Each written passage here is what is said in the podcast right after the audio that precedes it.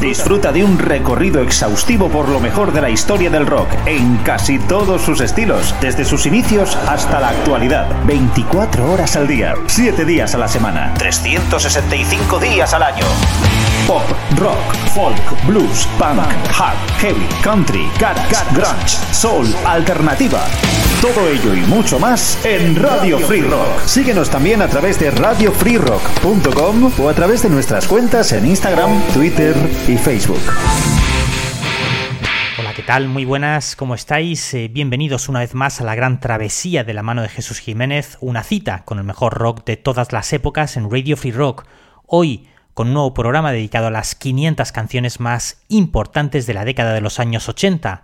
Hoy, con el programa número 30, seguimos con los 10 primeros puestos del año 1985.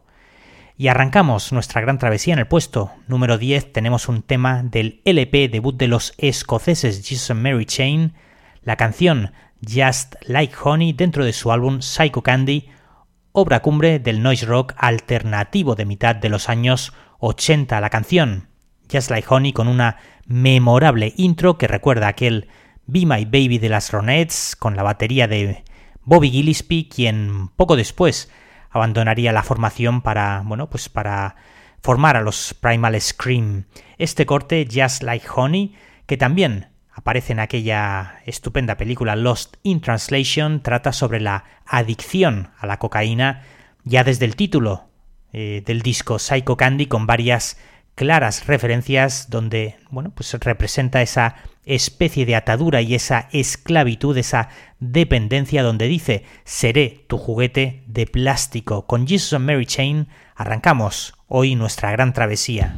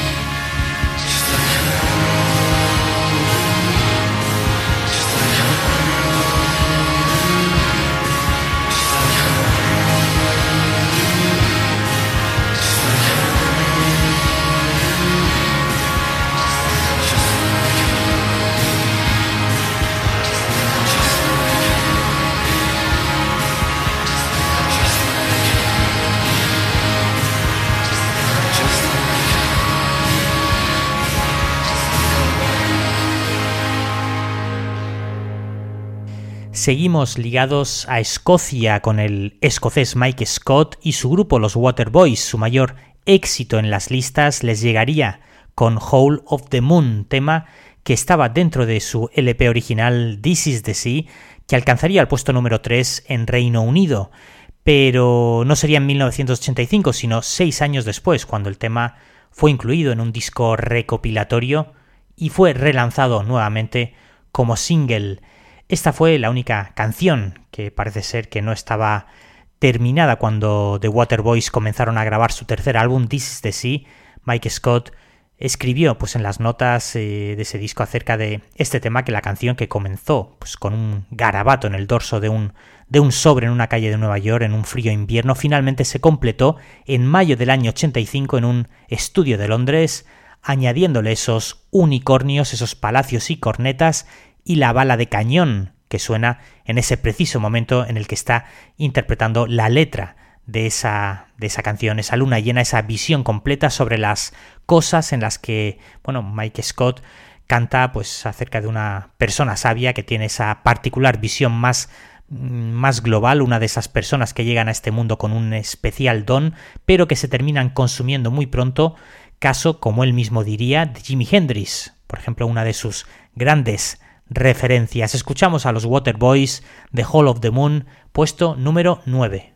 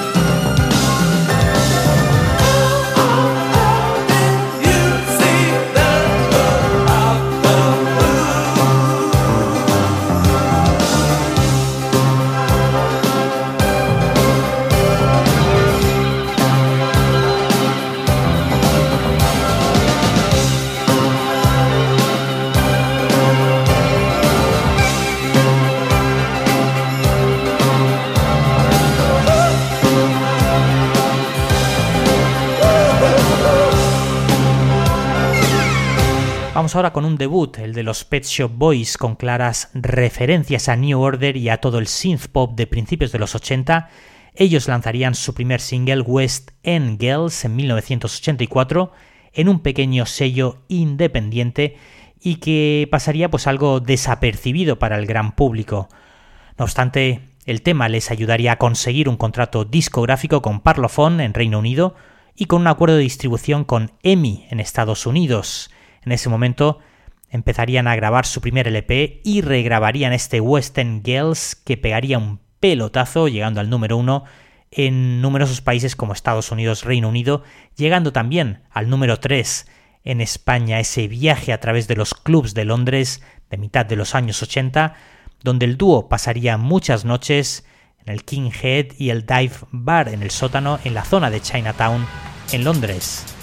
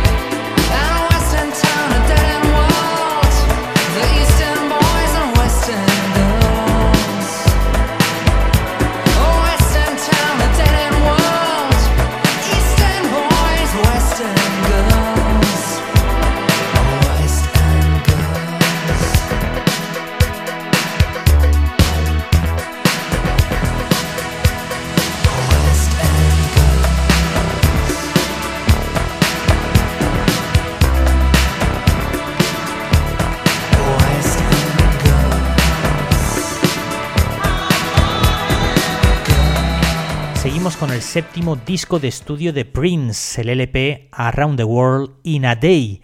Tras el arrollador éxito de Purple Rain, Prince eh, volvía un año después con un disco de pop funky y mucho soul. En él estaba el tema Raspberry Beret, esa boina color cereza que cuenta la historia de un chaval que trabaja de dependiente en una tienda y que se queda prendado de una joven que entra ahí en la tienda con un look con bastante glamour y con una especie de boina, un tema bastante sencillo e inocente comparado con otras canciones pues explícitamente más directas, más sexuales, caso de Darling Nikki o Dirty Mind, que le acababan de poner en el punto de mira de Typer Gore y esa asociación que se formaba en Estados Unidos, el PMRC, ese centro de recursos musicales para padres, que decía defender a sus hijos de la depravación y de lo lascivo. Aquí, en esta canción, la verdad es que no tenían nada que objetar. Puesto número 7 para Prince Raspberry Beret.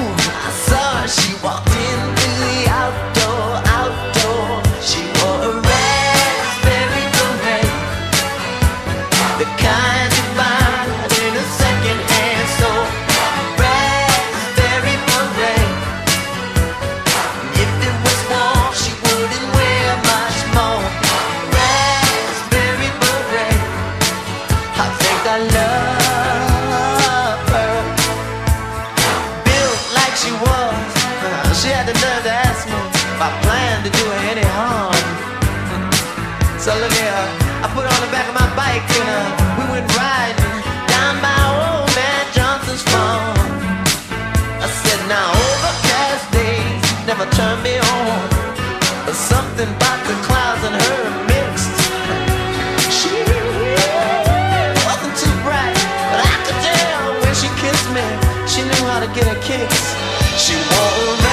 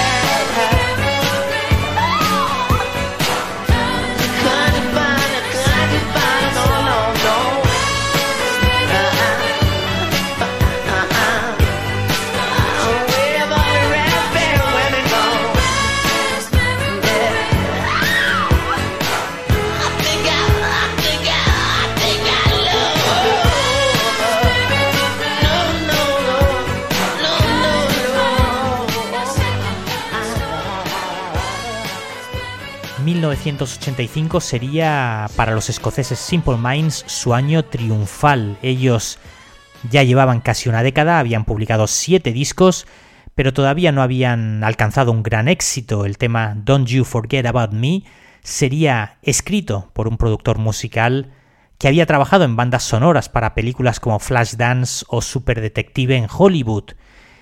Y dicho productor, Keith Forsey, la escribiría para la banda sonora del Club de los Cinco. Parece ser que bueno, pues era un gran fan de los Simple Minds. Tras ofrecer, ofrecerle la canción para que la interpretaran, eh, estos pues declinaron inicialmente tocarla y posteriormente se lo solicitaría a Billy Idol y a Brian Ferry, pero los dos también dijeron que no. Y sería gracias a Chrissy Hind, eh, cantante de The Pretenders, y en ese momento, eh, bueno, pues pareja del cantante de Simple Minds, de Jim Kerr, quien les convencería para tocarla. El resultado sería pues su primer número uno en Estados Unidos, abriéndole definitivamente las puertas para lo que llegaría meses después con Sparkle in the Rain y Alive and Kicking. Puesto número 6, Simple Minds, el tema Don't You Forget About Me.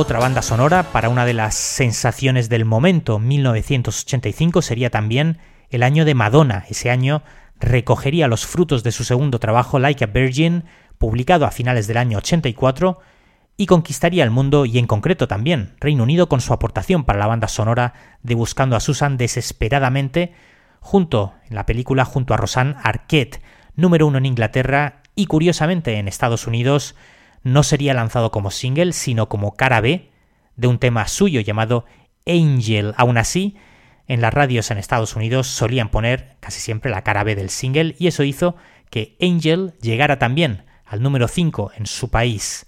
Into the Groove sería publicado pues casi simultáneamente en mitad de la vorágina del Life Aid, aquel macroconcierto que reuniría a decenas de estrellas para recaudar fondos para paliar el hambre en Etiopía. Pues bien, cuando Madonna alcanzó el número uno en Reino Unido con este tema, su canción Holiday también llegaba al puesto número 2, convirtiéndola en la primera artista en conseguirlo tras los Beatles, John Lennon y más recientemente Frankie Goes to Hollywood.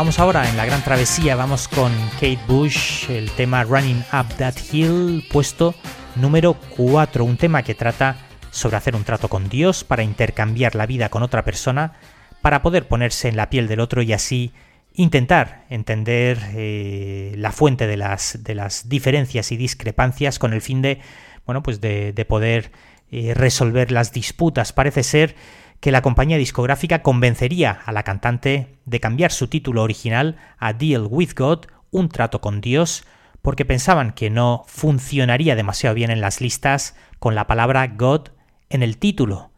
Así que la convencieron de, pues de, cambiarlo, ya que su anterior disco había sido un fracaso en las listas de ventas. A cambio, pues la cantante convencería a la discográfica de que lanzaran esa canción como single principal, acompañado de un vídeo donde Kate Bush mostraba su amor por la danza y por el baile clásico.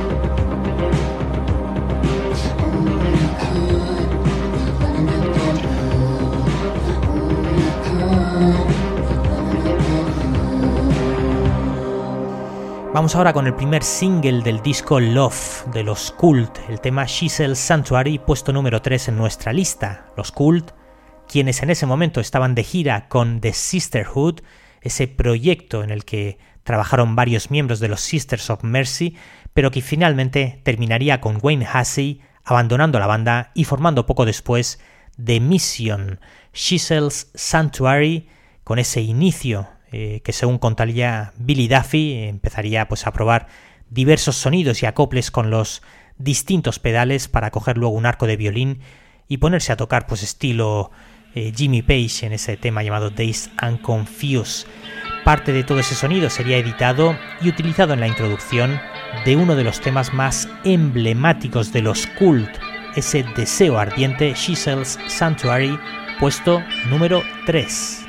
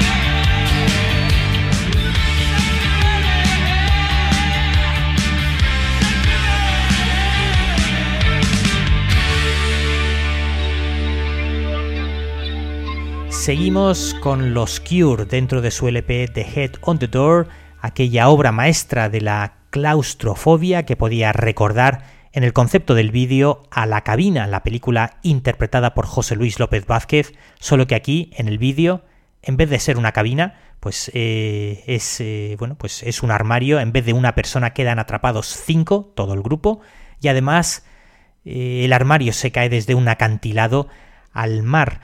Para la grabación del vídeo, Tim Pope, el director, pues llenaría un enorme tanque de agua y colocaría un gran armario con los miembros del grupo en él, tocando instrumentos pues de lo más minimalistas, un bueno, pues un teclado, un mini teclado de juguete, un peine, mientras el armario pues poco a poco se va llenando de agua.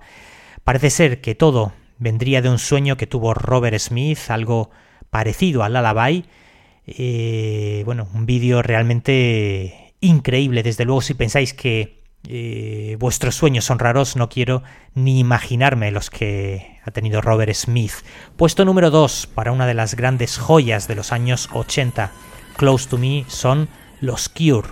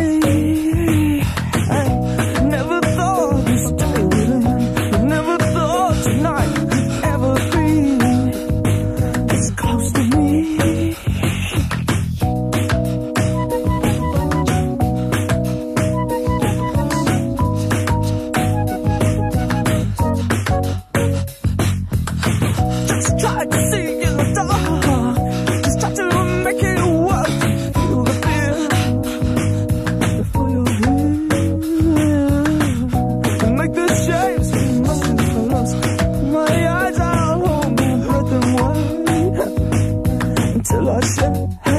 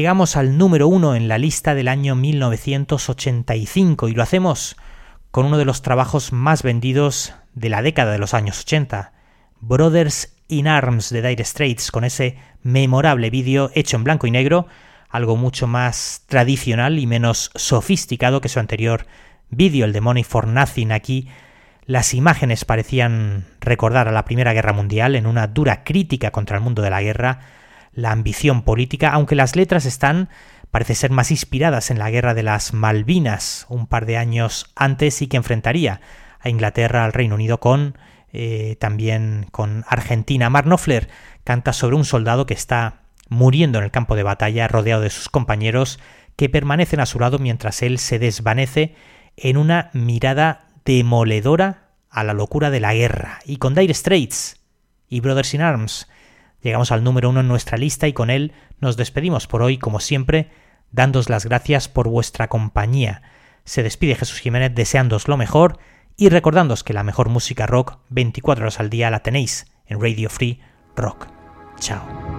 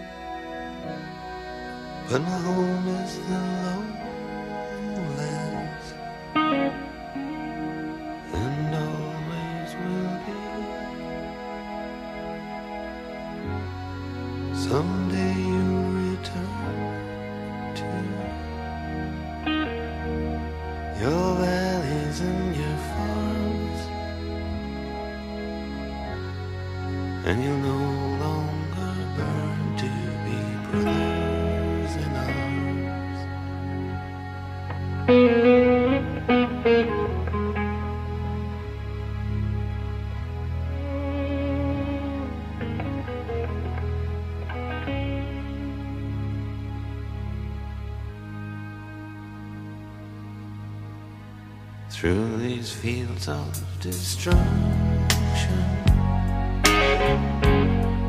Baptisms of fire. I've witnessed your suffering as the battle reached high. And